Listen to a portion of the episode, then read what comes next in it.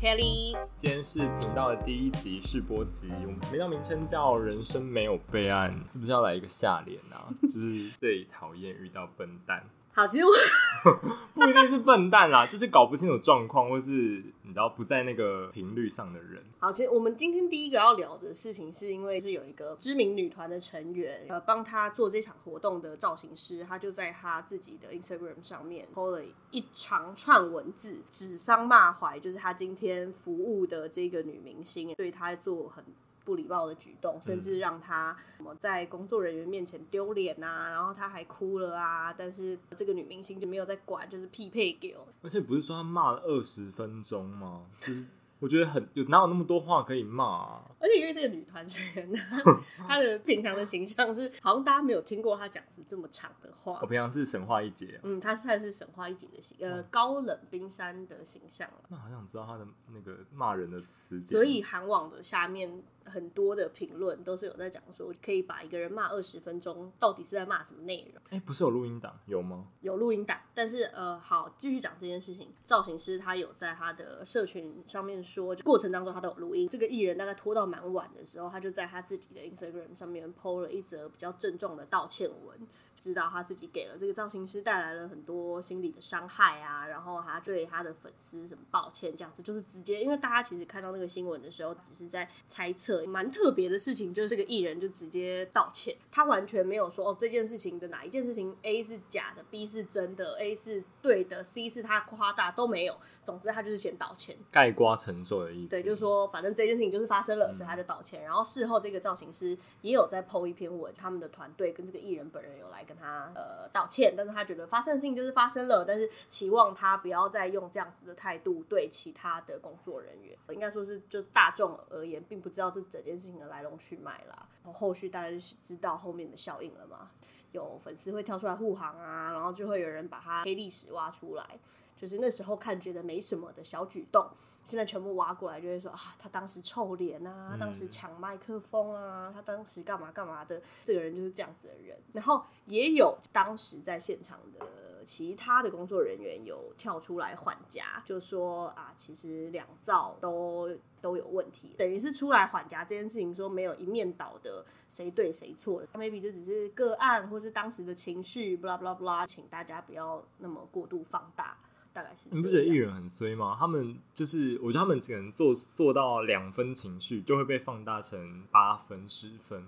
我记得我们第一次讨论这个事情的时候，我们是在说他的经纪人在哪。哦，他应该要出来站在中间，不可以让他们直接对对。通常通常，因为就你是你你是经纪，嗯你也知道，就我们不会让明星或是艺人直接对工作人员讲，然后就算他开始发脾气，经纪人也要开始至少把他们俩隔开。但我觉得很有可能发生在经纪人再去处理别的事，他 maybe 去处理对啊，场地对啊，舞对啊，台，对对，对的，对啊，就是有而且因为。妆法这种事情很常会觉得让他跟艺人独处是 OK 的。总之，就是从这件事情，我们想要聊说艺人怎么样子的行为会惹毛工作人员。就我们没有要针对这件事情来做做任何的讨论啦。我们整理了我们自己觉得 top three 最容易惹毛我们的事情，但是我觉得它不一定是惹毛我们，因为它是妨碍到工作，已经不是单纯情绪上的不爽这个人了。第一个是最常遇到，但我觉得这个可大可小，是迟到跟没有时间观念这件事情是一。样的，通常这种事情发生在大牌身上，我们都觉得哦很合情合理，因为你很忙。但是通常我觉得会迟到、没有时间观念，都是要红不红的人。不行，这样讲，你是说那人 CP 值不高，所以就可以迟到？就是你前面已经没什么事情了，你还迟 到，你管他有没有事情啊？不是啊？那如果他迟到的理由是他前一天喝太醉，然后他今天来，然后完全没到，哦或者是有一种他准时到，可是他原本说他要妆法好，但他到现场是完全这是另外一种法，没有，我觉得这是另外一种，这是另外一这是另外一种搞不清楚状况。但是要讲的是，你你有迟迟到到的事情可以分享。我有迟到的事情，就是哦、这不能太明显。反正之前就是带了一个主持人，因为他就觉得自己是主持人，所以他不用最早到。制作单位发他十二点半，他就一定是一点半才到，就真的是整整一个小时后才到。然后其他来宾都装法好，坐在棚内。他才姗姗来迟，然后换衣服，假装很匆忙的出去说：“不好意思，我刚刚前面有一个什么事情，不好意思，我昨天那个通告太晚了。”但昨天他就是在吃麻辣锅，所以你就会觉得哦，OK，就是真的是在闹哎，因为那个节目是行之有年的节目，所以他每一周都这样，然后工作人员就会骂经纪人，骂给艺人看，就是说你为什么今天又迟到？其实我我其实觉得这个工作人员蛮不 OK 的。好好，你先讲。工作人员不 OK，但是我我个人觉得我的立场。但我觉得艺人如果通常看到，如果是好艺人，他可能会觉得心疼，说：“啊，我的工作人员被骂了，我不能再让他被骂，那我下次要找到。”但这个艺人没有要做这种事情，他看到你的工作人员被骂，他也觉得没关系啊。你讲的案例是故意迟到，对不对？他就觉得，与其别人等，哎，与其我等别人，还不如别人等我，因为我是主持人。然后比如说节目录制都 always 会 delay 五分钟，那他就七点五分，你们发十二七点。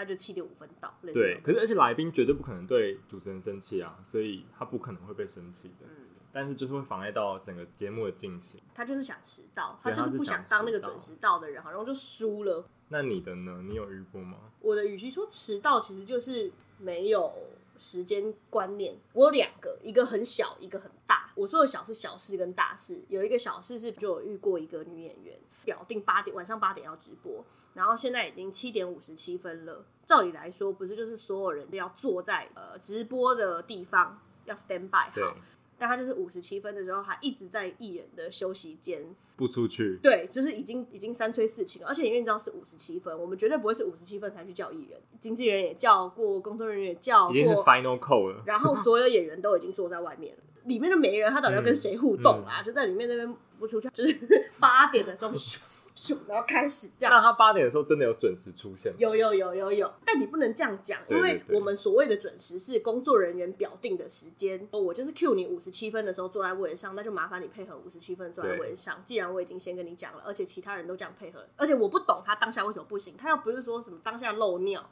或是当下就肚子痛，他就是真的是在厕所，或是没有，他就是站在艺人的休息间，然后装忙。I don't know why。这也是蓄意的，他也不是没有时间观念，他是蓄意。对他就是看农民历，就是 OK。我就是不出去。对，五十九分。我想问一件事：其他坐在那里的演员有比他小牌吗？没有。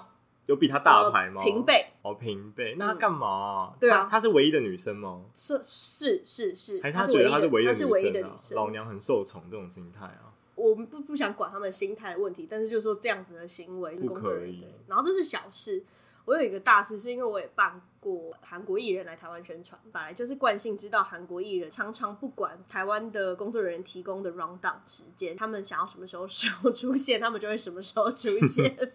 那个 round down 是参考用的，这是大家都会有的一个默契，所以我们通常都会抓比较 long 的时间，给他们有一个时间可以去作乱，就对了。因为这件事情是我是要去他住的饭店抓到人，然后把它带去某一个会场。把它放进去，所以我们要移动，就是会有保镖啊，有饭店工作人员，有会场工作人员，都是会听着我那个耳机，在做一切事件，连带影响到很多工作人员的时间分配就对了啦。所以，我比如说我十二点半的时候要去接艺人，然后我大概七七点吧，我就把经纪人挖起来。我要 check 他有没有吃早餐的这个这个，哎，有没有收到饭店早餐了？这样子，然后去 Q 他经纪人起床，然后他经纪人就打了五通电话吧，然后就那种刚睡醒的那种，我就觉得哇，完蛋了，就是你七点还在睡。然后我十二点就到了，整个饭店就静悄悄，就是不就不对啦。因为比如说我妆法就是要十点半开始，对，呃，所以你十二点我过去静悄悄什么意思？我十二点零五分的时候就看着艺人，就是把房门打开，然后素颜刚起床的样子从我面前经过，然后还跟我说早安，我就说早，控制住我的脾气，然后我就说早安，剩二十五分钟，那有来得及吗？没有。当然没有啊，然后你知道我当下他就跟跟我说早之后，然后我就对他笑笑，然后他就进去另一个房间，然后我脸就是垮掉，我就一脸大变。他门口外面就站着韩国保镖嘛，然后韩国保镖就看我的脸，就是脸色不好看，然后他们还拍我，就说没关系，我们懂这样子。然后我就转过去，然后就抑制住我的怒气，然后我就压那个耳机，我就说艺人还需要时间，这样 就是整个大家都可以从耳机里面知道我的愤怒情绪的那种。是什么意思？好好惊人哦！那后来有封杀他们吗？他们没有办法被封杀。哦，他们没有办法封杀，是不是？哎，我刚讲了复数，是不是？他，你刚刚有说，你刚一开始就说了，你说有就是接待韩国的那哦个对明星们，对不止一个所以这是 OK 的。对，他们是不可能被封杀的。对对对好好，大家留给大家想象哈。因为你不知道你这样子的一个 delay，我，们需要用多少？哎、每一个环节都 delay，我们需要有借口或者是有方法去拖时间呢。而且虽然这个很歪，可是我觉得这个也不无道理。最菜的人本来就是最早到的啊，剧组也都是这样，是啊是啊助理是啊绝对是最早到，所以我觉得这是合理。这也是一个礼貌性的关系，但也没有，就是我们也没有要讨论说大不大牌跟迟不迟到这件事情是关联有对等的，这绝对不是对等的。对对对对对。嗯那第二个艺人很容易惹毛工作人员的事情，就是不尊重专业，这个好广泛哦。你可以讲你的，我没有一个太大的具体。体事情，但我遇过的不尊重专业都是很常发生在很零星的时候，就是今天帮他拍照，然后他就摄影师可能就是那种很资深的拍二十年的平面摄影师，然后就跟摄摄影师就跟他说动作要怎么办，然后他就说我这样好吗？我不确定呢。我觉得这种时候会让我觉得，呃，小姐不要闹了。嗯，很多东西是可以讨。论、可以意见交流的。我们不也不一定是说工作人员就是最专业，对对艺人就是不专业。对比如说，也要来不及了，或是现在就是要拍，你也讲不出个所以然来的时候对，哦，你就要相信他。而且我觉得有时候不尊重专业，不只会影响当下的气氛，因为哦你就是已经不信任他，那那个人也会觉得，那我都会造成现场工作人员的一种好了吗 的那种感觉。对对对。好了没？但是因为有时候像妆法这种事情，事前已经有定妆过，那你到现场就说我不要这个妆。那事前那个定妆会别人觉得，哎、你刚刚是那一天是妆效为吗？那天定妆立刻不算数，那大家浪费大家时间。我这边也是女演员，今天有讲到男生吗？都 都是女生，哎、你怎么知道我刚刚没有讲到男哦，生？不好说，来继续说。好，我就知道那个女明星，她就是会给她一百套，一百套不喜欢。我说的一百套没有在夸张，呃，帮她换了十几个造型团队，她就是不要，可是她讲不出来她要什么。嗯，她不听她经纪人的团队说，然后比如说她今天就是心情好，看到了女明星朋友，然后也拍了这个动作，然后这个动作呢就刚好在刚刚她说不要的其中之一，比如说靠着窗。好了，小姐就是刚刚你说不要的那个东西，就是他的挑东挑西跟他的不要是没有标准。要讲的是尊重专业，嗯所以其实我觉得大家多多少少可以听一下他们的意见啦。如果你相信你的团队的话，那要不就是你不要跟他们合作嘛，对啊，对不对？你就是自己选择可以听得懂你话的人。那既然你已经选择他们了，呃，我觉得在工作场合上可以多多少少尊重一下每一个工作人员的经验，因为我有遇过，就是男演员挑嗯他的妆法。哦，这也是一个常态哦，这真的不会只是女明星在叼来叼去。啊，我有听过一件事情呢，我好想分享哦，就是有名的男演员在一个蛮热头上的时候，呃，我朋友是发型师，嗯，他就说我不要剧组的发型师，我要自己的发型师。他就带自己的发型师进去里面，那个他自己带来的发型师好像有点手忙脚乱，不知道那个男演员想要什么，嗯所以他就出来找剧组的发型师求救。那个就看到那个男演员对着那两个发型师就是大吼大叫，就说我的发型就是要怎样用，我这发型就是要怎么从一个哪一个哪一个角度，你们这样子弄就是太硬了，然后太怎样怎样怎样。我们就觉得你为什么要找一个你不信任的，然后你把他带来，然后你说你不要用剧组的，就好像你跟那个人长期合作，但好像讲他的行径哦，就是那个那个男演员有另外一个行径，但是跟不尊重专业无关。那个男演员进剧组的时候是会骑着重机 绕一圈，让大家知道他来了。他会骑重机，他会不会太明显啊？如果就是我觉得剧组的人跟他合作过，应该会知道他，因为就那个起重机那个因为，这个行为我觉得很很独特吧？对啊，很少人。会起重机的人应该也不多吧？就是就是这个男男演员，然后他就是招摇的男明星啦，所以就是对可以理解这件对。然后大家整个剧组的人都没有很喜欢那男生，虽然那男生当时在一个很热头上的事情，但是剧组的人跟他合作完都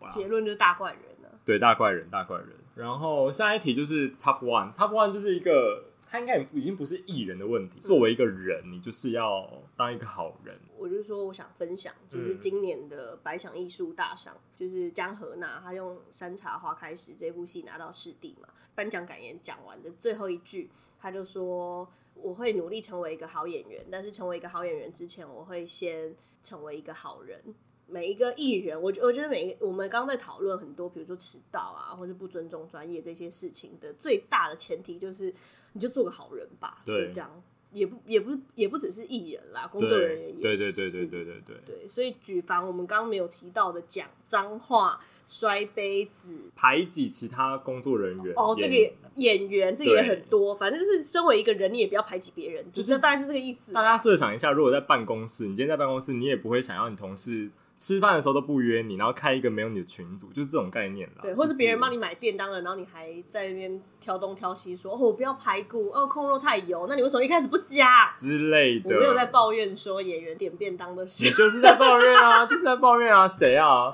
谁不要吃控肉啊？对，但是我觉得如果你有太特殊的要求，你就自己去解决，因为剧组不是服务你一个人的。反正大家做个好人吧，在你成为一个好演员或好歌手之前，好，而且我要分享一件事，就我进这一行，然后进没多久就听到前辈跟我说，你到现场。你要对所有人一视同仁，你不要只 care 说艺人有没有喝水，艺人有没有吃饭，你也要关心妆发师有没有喝水，妆发师会不会累，然后灯光师，就是所有人的生理需求都值得被在乎，不是只有艺人今天他饥饿指数七好像就很重要，其他人饥饿指数十的时候就好像没关系，反正他可以自己去吃，对，不是每个人都一样重要。但是其实工作人员做一些事情也是会惹毛艺人的。刚才那个事件，就会有人说艺人对工作人员发脾气就是不应该。但其实因为我们在业界，所以我们是真的会遇到一些 天兵工作人员，不管是身为艺人还是身为一个人，你就是会身为他的同生气。事，对 然后这个时候你还要再拿高标准给艺人说，你不能生气，你不能生气，你要好好言好气的。我觉得那个有点太，你真的把事情做好，人家也不会对你生气啦。我没错，没错。一下就带过 工作人员什么会惹毛艺人啊？很多啊。很多啊，我们昨天讲了很多哎、我们昨天在讨论的时候，其实工作人员以上三个也会惹毛艺人吧？就是工作人员迟到应该就是会被 fire 吧？已经不是惹毛艺人的问题，就不会再看到他了。或者是摄影师，然后忘记带电池，电池没电，这种很恐怖的事情。妆法师忘记带刷具，屁啦，然后，但是这种事情我觉得不会发生在师啊，通常都发生在助理身上，助理比较常出这种腔事，毕竟他也是湿了，他就是他不需要准备这种东西。就是这种东西都是助理在准备，然后助理可能又睡不饱。哎、我跟你讲哦，教师的人不一定专业哦。我们刚刚所谓的是工作人员不专业，但是我我在这一行其实是有非常多的前辈们，就是我没有要讲这个，我不想得罪那些师，他你讲就好。好，我讲，I don't care care。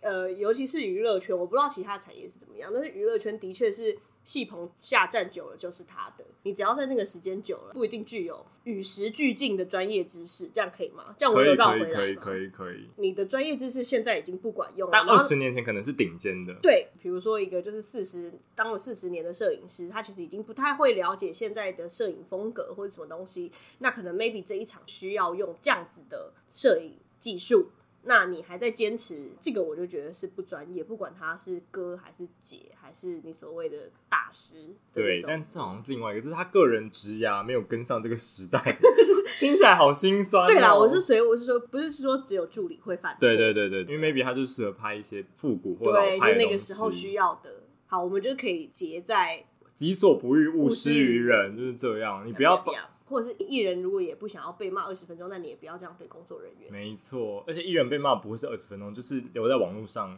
用一辈子都在网就是络上。大家就是聪明一点。因为现在已经年底了，要讲一些年度推荐。可是因为二零二零我在澳，我上半年在澳洲，所以我完全没进电影院呢。